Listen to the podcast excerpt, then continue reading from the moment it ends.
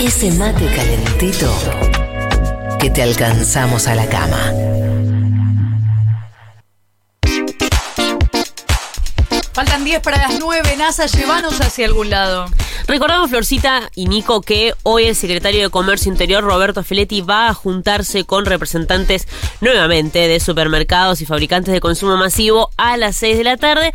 Decíamos con la idea de poder finalmente llegar a un acuerdo, ¿no? Que eh, se base en un congelamiento de 1.247 productos de la canasta básica hasta el 7 de enero de 2022. Desde que las empresas se enteraron de esta propuesta realizada por el secretario de Comercio anterior la semana pasada, ya vienen presentando listas, ¿sí? De productos, aunque, cosa de productos congelados, claro, aunque más acotadas, ¿sí? Donde, por ejemplo, queden afuera las primeras marcas. Hay quejas dentro del sector privado, más reticente, ¿no? A esta propuesta de Feletti. Hay quejas de que en estos 1.200 productos, que hay que decirlo, son más del doble de la lista de precios cuidados, hay bienes que no son de primera necesidad, como por ejemplo el famoso, eh, me metiste un whisky, me metiste unas cremas, me metiste un champagne, pero también, y me parece lo más importante, es que hay la mayoría, digamos, son productos recontra importantes y bienes esenciales que tienen mucha rotación y de acuerdo a consultoras privadas representan casi un cuarto por ciento de las ventas totales. Un cuarto por ciento, te quiero mandar un abrazo. Igual te quiero decir esto. Un 25%. Un, un, Sí, un un 25 total.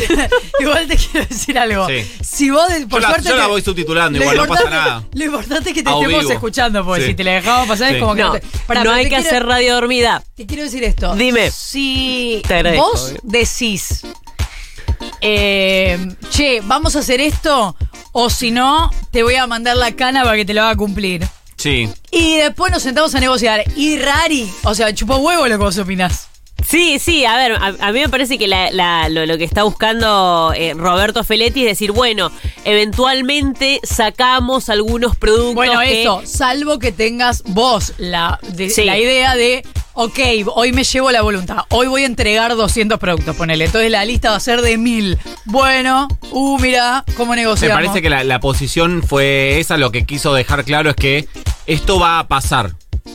Claro. Va a pasar y digamos, y el formato va a ser Hmm. este, no va a ser con las grandes marcas afuera. Después vemos si son 1000, 1100, Claro. 993 Bueno. o 1215. Tengo la sensación de que es eso, pero estoy haciendo una Vamos interpretación. Como que Vamos las, líneas generales de la propuesta son estas. Bueno, más de 1.200 productos congelados hasta el 7 de enero. Después puedes ir retocando cuestiones como sacar algunos productos que tal vez, bueno, sí tengan costos muy altos o a las pymes, bueno, no las favorezca porque tienen mayores costos, A lo menos fue pensado espalda. así para hacer esa negociación y también después eh, lo llamó al presidente o el presidente lo llamó y le dijo, sí, sí, sí, vos decís que nada que ver, que no se va a aplicar la ley de abastecimiento, pero este es mi modo de negociar, tranqui, no pasa nada. Hasta ahora, digamos, me parece que eh, no hubo política de gobierno que no haya tenido contradicciones internas, así que ¿por qué esta, esta iba a ser la excepción? Sí, y, en general eh,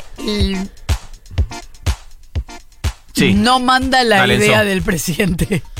Más o menos, sí, va- algunas sí, otras no, pero se van bajando. Bueno. Van bajando. Mucho globo ensayo. Che, ¿quieren a todo esto escucharlo? A Por Roberto favor. Feletti, justamente hablando de muero de esta ganas. propuesta y qué podría pasar en caso de que no se cumpla. Mira. y yo espero cerrar este acuerdo y ponerlo operativo el lunes.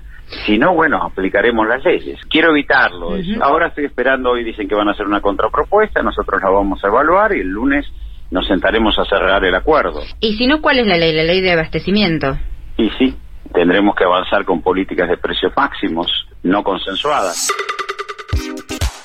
No Bueno. consensuadas. Ahí lo escuchamos a, a Roberto Feletti el viernes en AM750. La ley de abastecimiento, bueno, como que de repente, ¡eh! la ley de abastecimiento, bueno, es una ley que eh, se sanciona en 1974, fue modificada en 2014 y medio como que busca prever sanciones económicas y también de, de- de otras índoles, pero mayormente económicas, para aquellos que eleven artificial o injustificadamente los precios en forma que no responda proporcionalmente a los aumentos de los costos u obtuvieren ganancias Sí, abusivas. ¿quién lo decide? Bueno, Claro. eso es lo que dice la ley de abastecimiento y entre otros puntos también plantea sancionar a los que acopien o no entreguen mercadería sin justificación eh, real. Bueno, ahí tendríamos tipo un Estado eh, interviniendo bastante más en caso de que no se llegue a un acuerdo. Igual volvemos a esta idea, ¿no?